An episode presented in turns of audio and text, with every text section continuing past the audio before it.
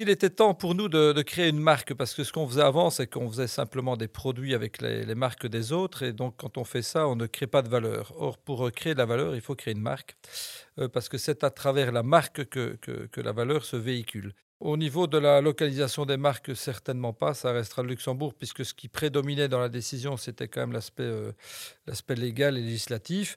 Euh, bon, ben, l'aspect fiscal change, mais bon, il y a d'autres avantages au Grand-Duché du Luxembourg que la, que la fiscalité.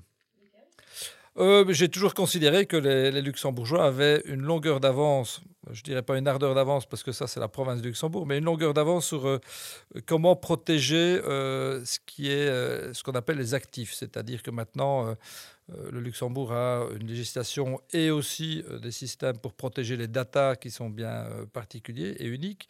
Les œuvres d'art aussi, il y a eu tout ce, centre près de l'aéroport pour mettre à l'abri ces œuvres d'art dans un régime fiscal bien particulier.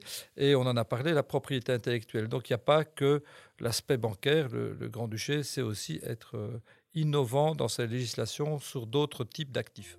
Bienvenue à Paper Jam Conversation. La rédaction de Paper Jam vous propose dans son podcast des entretiens avec des personnalités du Luxembourg ou d'ailleurs. Aujourd'hui, c'est la journaliste Catherine Kurzava qui mène l'interview. Bonne écoute. Jean-Pierre Ludgen, bonjour. Bonjour. Vous êtes le directeur d'IceWatch, l'une des plus grandes marques horlogères au monde, basée en grande région, à Bastogne, à quelques kilomètres seulement du Luxembourg. Vous êtes euh, né le 3 septembre 1965 euh, et vous êtes euh, titulaire d'une licence en affaires publiques et internationales à l'Université catholique de Louvain en Belgique. Alors première question en tant que directeur d'IceWatch, portez-vous une IceWatch aujourd'hui et quel modèle? Bien sûr que je porte une IceWatch comme tous les jours et je porte une Solar Power, donc la dernière collection qu'on a, qu'on a lancée. Donc ce sont des montres qui se rechargent à la lumière, qu'elles soient artificielles ou naturelles. Et euh, donc, il n'y a plus besoin de changer sa batterie euh, d'une montre à quartz et on est la montre Solar Power la plus euh, économique au monde. Alors, vous êtes issu d'une famille active en politique, avec un papa qui était ministre wallon et, bourgmestre de Bastogne, un frère également bourgmestre de Bastogne, ministre wallon puis député européen. Pourquoi n'avez-vous pas suivi la même trajectoire? Ah, Je l'ai partiellement suivi, mais je n'y suis pas arrivé. Donc, je pense que euh, le monde politique n'était sans doute pas fait pour moi, que les circonstances n'ont pas été euh, pas été les bonnes et que euh, familialement la comment vais-je dire la famille était centriste et je suis moins du centre, dirons-nous. Voilà, donc je n'avais pas cet acquis avec moi. Moi, je suis un entrepreneur, donc j'ai plus des idées de centre droit, clairement établies et bien connues de tout un chacun. Alors justement, euh, parlons de cet euh, entrepreneuriat. Euh, vous avez débuté dans la mode avec la co-création de Tonton Lulu, une entreprise spécialisée dans la vente de pins qui fournissait des clubs sportifs, sociétés et associations. Vous avez développé un certain réseau en Chine pour ben, la commercialisation d'articles publicitaires et de montres. Et de là, vous avez créé Icewatch en 2006. Pourquoi? Ah, parce qu'il était temps pour nous de, créer une marque, parce que ce qu'on faisait avant, c'est qu'on faisait simplement des produits avec les, marques des autres, et donc quand on fait ça, on ne crée pas de valeur. Or, pour créer de la valeur, il faut créer une marque, euh, parce que c'est à travers la marque que, que, la valeur se véhicule. Euh, et donc, euh, pour nous, il y avait le produit qui était effectivement une montre, il fallait lui, lui coller une marque, donc Icewatch en l'occurrence, et derrière la marque, évidemment, euh, des valeurs sociales comme le changement. En tout cas, à l'époque, il y a 13 ans, le changement était une valeur sociale très, euh, très lourde. Ce qui a été le cas euh, avec Icewatch, puisqu'on pouvait changer de montre suivant la couleur, suivant les humeurs, suivant son habillement, suivant son activité dans la journée. tout ça à un prix très accessible. Voilà, donc je voulais créer une marque pour créer de la valeur, tout simplement. Alors euh, aujourd'hui, Icewatch est une euh, grande marque. Elle n'est pas cotée en bourse, mais euh, vous avez une idée de, la valeur financière de cet empire? Ah, c'est toujours une, une, question que tous les auditeurs me posent chaque année, voire même les, comment vais-je dire, euh, les fiscalistes et autres. Donc, on a décidé cette année, c'est de faire appel à une agence euh, spécialisée. Et pour le savoir, ils ont des méthodes ISO. Donc, je ne pourrais pas vous donner un chiffre aujourd'hui. Euh, ce qui va nous obliger en interne à travailler énormément sur ce qui a été fait et sur ce qui se fait encore à l'heure d'aujourd'hui. Et puis, on sortira une valeur de cette méthode ISO faite par une société externe. Donc, euh, bon, globalement, est-ce que c'est 50 millions? Est-ce que c'est plus que 50 millions? Euh, Voilà. Le groupe a été évalué une certaine année à, un peu plus de 100 millions. Voilà. Et sur l'année 2019, par exemple, vous avez vendu combien de montres? Vous avez généré quel chiffre d'affaires? Alors en 2019, on a vendu 1 150 000 montres et on a un chiffre d'affaires d'environ 38 millions d'euros. c'est quelque chose qui est stable, en tout cas qui était stable pendant les 3-4 dernières années, ce qui n'est pas mal pour de l'horlogerie entrée de gamme. bon, en 2020, c'est totalement différent puisque le Covid est passé par là et les résultats ne sont pas les mêmes. On peut imaginer.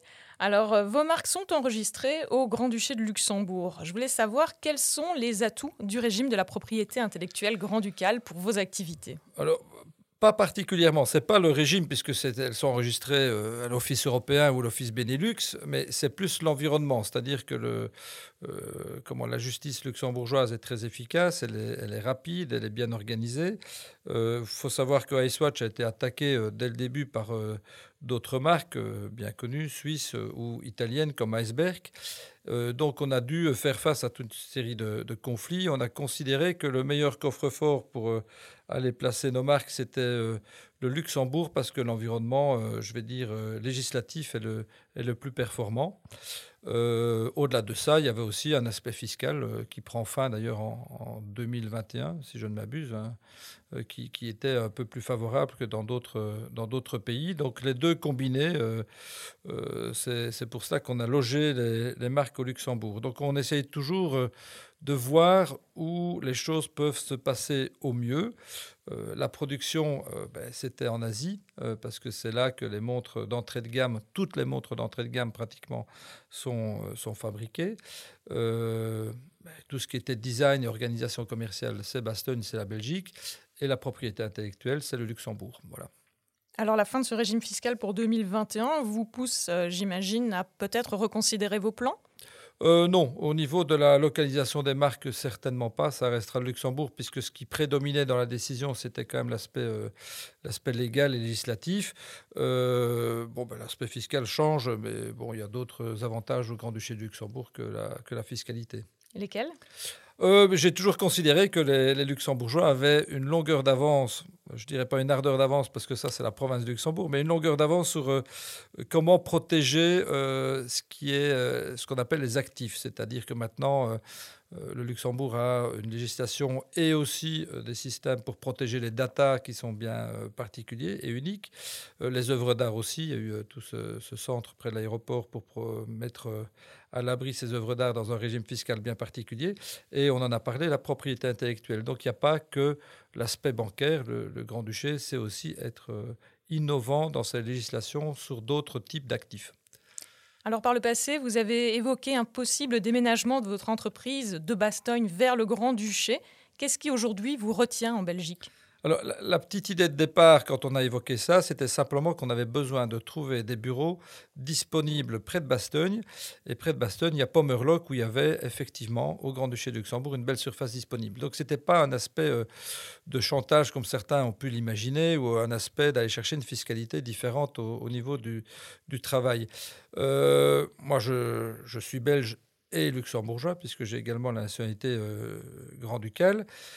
Euh, il se fait qu'au niveau des investissements purs et au niveau des, bâtiments, euh, la Belgique reste relativement attractive puisque euh, les terrains au Grand Duché Luxembourg sont extrêmement élevés. Donc en termes d'investissement pur dans une plateforme logistique, c'est plus simple et moins coûteux de la faire en Belgique. Donc de nouveau, on va chercher la voie la plus optimale, je vais dire, et que là, notre centre logistique est situé effectivement à Bastogne. Pourquoi vous avez décidé de prendre la double nationalité? Ah, euh, alors euh, certains pourraient croire que c'est pour des raisons fiscales, mais pas du tout, puisque je suis domicilié en Belgique. Donc c'est le domicile qui, euh, qui fait, qui décide quelle fiscalité vous subissez. non, mes, grands, mes arrière-grands-parents et grands-parents étaient luxembourgeois, en tout cas mes arrière-grands-parents. J'ai toujours été attaché au Luxembourg. D'ailleurs, je ne comprends pas pourquoi on a réduit le, Grand-Duché à la portion actuelle, puisque y avait, le Grand-Duché était plus grand euh, avant qu'il ne s'appelle le Grand-Duché. Euh, et je trouve qu'on a tellement de proximité entre le Grand-Duché et la province du Luxembourg euh, qu'il me semblait, somme toute, logique de prendre cette nationalité. Alors il y a un petit aspect pratique, c'est quand on a le double passeport et qu'on doit aller dans certains pays euh, et que ces pays-là n'aiment pas euh, qu'on ait été dans un autre pays auparavant, euh, on peut, pratiquement parlant, mettre un cachet sur un passeport et puis un cachet sur un autre passeport. Mais bon, voilà. il n'y a pas d'autre avantage pratique à l'heure d'aujourd'hui de la double nationalité, sinon de, la fierté de faire partie aussi de ce pays que je respecte beaucoup. Alors, dans la foulée de la crise du coronavirus, euh, IceWatch s'est lancé dans la commercialisation de masques chirurgicaux en provenance de Chine. Je voulais savoir pourquoi avoir choisi cette trajectoire. Ah ben, après quelques semaines de, comment, de, euh, d'immobilisme de, notre côté, même d'immobilisme général. Je ne parle pas du Grand-Duché de Luxembourg, mais je parle de la Belgique. Euh, et de voir comment, euh, soi-disant, il était compliqué de trouver ces masques. Pour nous, il était relativement simple d'en trouver. Donc, on a euh, nos bureaux à Hong Kong comment, qui sont en place depuis plus de 15 ans. Et on a une équipe sur place. Et très rapidement, on les a activés, puisque nous-mêmes, on leur avait envoyé des masques au début de l'épidémie, puis euh, nous, ils nous ont renvoyé des masques, et puis on s'est dit, mais pourquoi ne pas euh, euh, en acheter en quantité plus importante et les mettre à disposition des personnes qui en avaient besoin? Alors, il est sûr qu'on n'était pas les seuls à le faire, puisque à un moment donné, on s'est retrouvé avec quantité très importante de masques sur le, sur le marché. Alors dans les colonnes de nos confrères de l'écho, euh, j'ai pu lire que l'expérience des masques ne vous avait pas donné envie d'investir en Belgique. Où comptez-vous donc investir lorsque l'occasion se présentera? Euh, Je pense que si je dois encore réinvestir quelque part, ce sera certainement au Grand-Duché de Luxembourg, comme je vous l'ai déjà expliqué, euh, entre autres pour pour le, le, fait que le régime politique et, le, et, les relations, je vais dire, sociales sont les plus, les plus stables. Et tout entrepreneur a, a, besoin de ces, ces deux aspects-là pour pouvoir se dire que ce qu'il va mettre en place euh, sera le plus pérenne possible. Donc le Grand-Duché garde ces atouts-là euh, de son côté, ça c'est indéniable. Alors quelle partie d'IceWatch pourrait-on imaginer voir au Grand-Duché? Ah, Une partie d'IceWatch, non, mais euh, d'autres types d'activités, pourquoi pas. Vous êtes un entrepreneur né, vous avez toujours des idées, on, le sent là en parlant avec vous. Quels sont vos autres projets euh, qui sont peut-être en cours de germination? Non, comme projet là, dans, l'immédiat, il faut euh, réellement, c'est d'abord gérer la crise du Covid, puisqu'il y a eu quand même vraiment beaucoup de dégâts qu'on doit subir. Hein. Donc euh, nous, on a une perte de 10 millions d'euros de chiffre d'affaires pour l'instant. Donc il a fallu malheureusement se restructurer, dire au revoir à certains comme collaborateur, c'est jamais agréable, ni pour lui ni pour nous. Euh, avant de réimaginer des, nouveaux projets, je pense qu'il faut vraiment euh, restabiliser et ça prend vraiment euh, toutes nos journées, il faut, le savoir. Alors en parlant de, nouveaux projets, euh, j'ai remarqué que euh, IceWatch commercialisait donc l'Ice Solar Power, une montre à énergie solaire composée de matériaux responsables. Ça semble répondre à la demande qui est dans l'air du temps hein, pour des produits un peu plus durables. Mais pourtant, ben, votre marque porte le slogan Change You Can et votre positionnement plutôt accessible niveau prix peut inviter le public à avoir plus qu'une seule IceWatch. Est-ce que c'est pas un peu contradictoire? Euh, C'est contradictoire et évolutif. Donc le change you can maintenant, c'est plutôt changer d'attitude plutôt que de changer de montre. Donc on va effectivement, et je l'ai dit euh, à mes équipes et je le dis partout où je vais, on va vendre moins mais vendre mieux.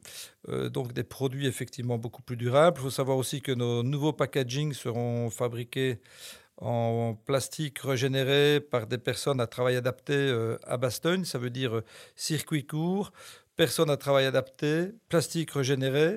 Euh, mais tout ça, ça prend du temps. Donc, ce n'est pas euh, du jour au lendemain qu'on peut euh, switcher vers l'éco-responsabilité. C'est étape par étape et petit morceau, je vais dire, par petit morceau. Et donc là, ben, on est en autosuffisance, par exemple, au niveau énergétique sur notre entrepôt, puisqu'on produit plus d'électricité qu'on en consomme. et toutes les matières qu'on pourra tenter d'utiliser en recyclable, on le fera. Euh, sachant que ça ne se fait pas du, jour au lendemain. Alors les montres IceWatch sont portées au poignet de célébrités, aussi d'influenceurs. Je voulais savoir, vous, en tant que dirigeant de cette marque, lequel de ces canaux de communication est le plus efficace? À, l'heure d'aujourd'hui, c'est en fait très compliqué de répondre à cette question parce qu'en fait, nous, on a fait du placement de produits à une époque, euh, effectivement, comme vous l'avez expliqué, avec euh, David Guetta, avec les Black Eyed Peas, Jennifer Lopez, etc. Ça a très bien fonctionné. Et puis, euh, les blogueurs influenceurs ont pris énormément d'importance ces dernières années, et Instagram et Facebook. Et on voit maintenant qu'il y a un encombrement sur Instagram et Facebook, donc ça devient de plus en plus cher pour être visible, puisque toutes les marques ont compris comment ça fonctionnait, même si certaines ont été plus, euh, plus percutantes que d'autres à une certaine époque. Et euh, les blogueurs et influenceurs, euh, comment ils perdent un peu, je ne vais pas dire de leur notoriété, mais on sent bien que les jeunes trouvent que c'est moins sincère qu'au début. et donc nous, on est parti plus maintenant dans un relationnel qui s'appelle les amis d'eux, donc les amis de la marque, où on va retrouver toute une série d'amis qu'on a connus, euh, qui sont connus ou moins connus, euh, qui, euh, comme à tous les amis à qui on a envie de faire plaisir, c'est-à-dire offrir un cadeau de temps en temps, forcément une montre, et qu'on a envie aussi de rencontrer, d'aller manger un bout avec, etc., sans nécessairement qu'il y ait une relation très mercantile derrière. Alors au début du siècle, certains prédisaient la mort de la montre avec l'émergence des téléphones portables dans nos poches. Quel a été votre ingrédient miracle pour empêcher leur prédiction? Ah non, euh, la prédiction est toujours bonne. Hein. Ça veut dire que l'entrée de gamme horloger, euh, il diminue chaque année. Euh, nous, on a eu de la chance un peu de se stabiliser. Et la réponse qu'on a uniquement maintenant, c'est par, à travers un produit éco-responsable. Donc entre la montre connectée Apple qui devient le premier horloger mondial et nous, c'est vraiment deux types d'attitudes différentes. C'est-à-dire que c'est pas conciliable la technologie telle que Apple la préconise et l'éco-responsabilité. Et donc, c'est un choix qu'on laisse maintenant aux consommateurs en disant, voilà, euh, vous pouvez effectivement euh, avoir un autre choix que simplement avoir une Apple Watch et aussi montrer une attitude, puisque toute objet euh, et surtout toute montre euh, montre un petit peu qui vous êtes et les valeurs que vous voulez euh, montrer aux autres. Et donc, il est sûr que si vous portez une montre de, grande horlogerie, très haut de gamme, ça vous donne un certain statut. Avec la High Solar Power, ben, vous allez montrer que vous êtes éco-responsable et vous allez le montrer aussi aux autres. À l'avenir, est-ce que toute votre gamme sera éco-responsable? Ah, on, y travaille, on, comme je l'ai dit tout à l'heure, on switch euh, petit à petit. Il est sûr, c'est comme un petit peu dans l'automobile, euh, on ne peut pas avoir 100% de véhicules électriques en, une année ou deux années. Et, nous, ben, euh, progressivement aussi, on arrivera à ce que, effectivement, et je l'espère, toutes nos montres futures, dans les 3 à 5 ans, soient effectivement éco-responsables. Enfin, je voudrais savoir en une minute, quel conseil donneriez-vous à un jeune désireux de créer sa propre entreprise en ce moment? Euh, en ce moment, euh, c'est peut-être le moment des opportunités, puisqu'effectivement, quand il y a des crises, c'est moi, on est arrivé en 2007 et à Bâle en 2009, euh, quand c'était déjà un petit peu la crise horlogère, en tout cas c'était le cas à l'époque, il euh, faut profiter des opportunités euh, qui, qui, sont, qui se présentent, forcément, mais tout le monde le dit, ne pas avoir peur, ne pas avoir peur de l'échec, etc. ça, c'est des, des, certitudes, mais de lire peut-être un livre, vous pouvez être celui que vous voulez être, de Paul Arden. donc c'est un, un, petit livre de quelques pages qui se trouve facilement chez les libraires ou euh, sur le net, euh, et que je recommande à tout un chacun. Alors, euh, pour terminer cette interview, j'ai un petit questionnaire de Proust à, vous poser. À chaque fois, c'est des petites questions. La réponse mmh. tient en un mot, tout simplement. donc voilà, je voulais savoir, est-ce que vous êtes plutôt pins ou montre Montre. Est-ce qu'il y a une autre marque qu'Icewatch dans votre dressing? Actuellement, non. Alors, est-ce que euh, vous pourriez me dire quelle est la montre de vos rêves? Ah, euh, une belle Patek Philippe, euh, oui, quand même, peut-être. Oui. Quel est votre principal trait de caractère? On dit que je suis tranchant. Et votre couleur préférée? Le bleu. Votre plus gros échec? Sans doute les communales à Bastogne en 2018. Et votre plus belle réussite? Oh, oui, mon, le petit bébé Icewatch, mes trois enfants, être avec mon épouse euh, depuis euh, plus de 25 ans maintenant. Merci beaucoup Jean-Pierre Ludgen. Merci. Vous pouvez retrouver tous nos podcasts sur notre site ainsi que sur toutes les plateformes de podcast. Laissez-nous un message sur news at paperjam.alu et abonnez-vous à notre newsletter weekend sur newsletter.paperjam.alu. Merci pour votre écoute